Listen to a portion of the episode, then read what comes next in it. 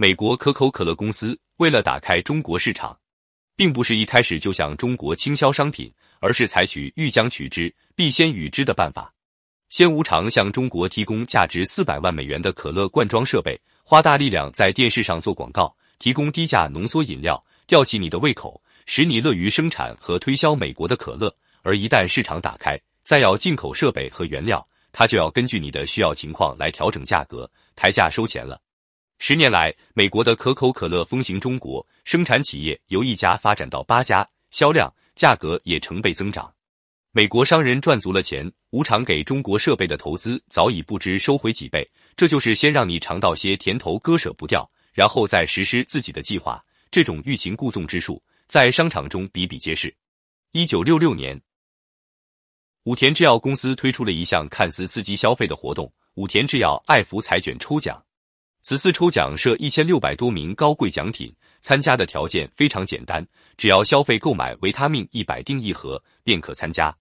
具体要求是，消费者要在空盒上注明自己的姓名与住址，以及药房的店名地址。在空药和雪片般寄来参加抽奖时，武田制药公司动员了许多专家来鉴定盒子的真伪。通过这一活动，他们最大的目的就是使假药上钩。这些假药和出售假药的商店，多数都成了武田制药公司的瓮中之鳖。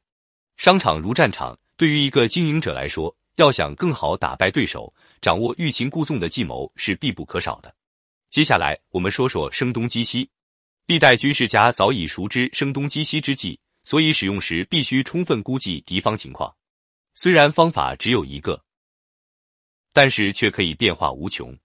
所谓的声东击西，就是忽东忽西，即打即离，制造假象，引诱敌人做出错误判断，然后乘机歼敌的策略。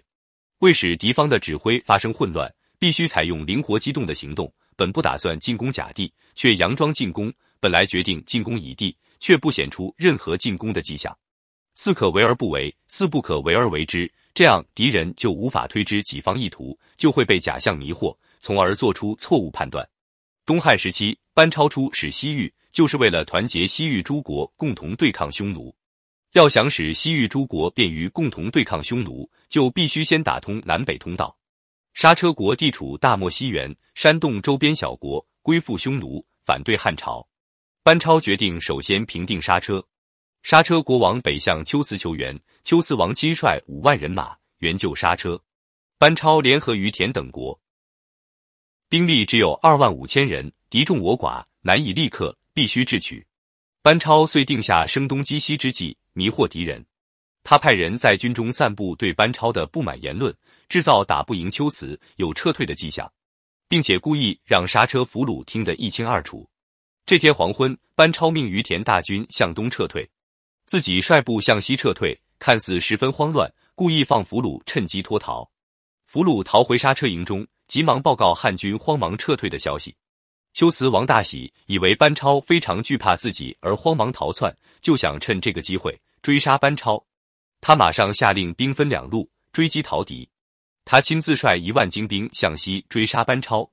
班超胸有成竹，趁夜幕笼罩大漠，撤退仅十里地，部队就隐蔽了起。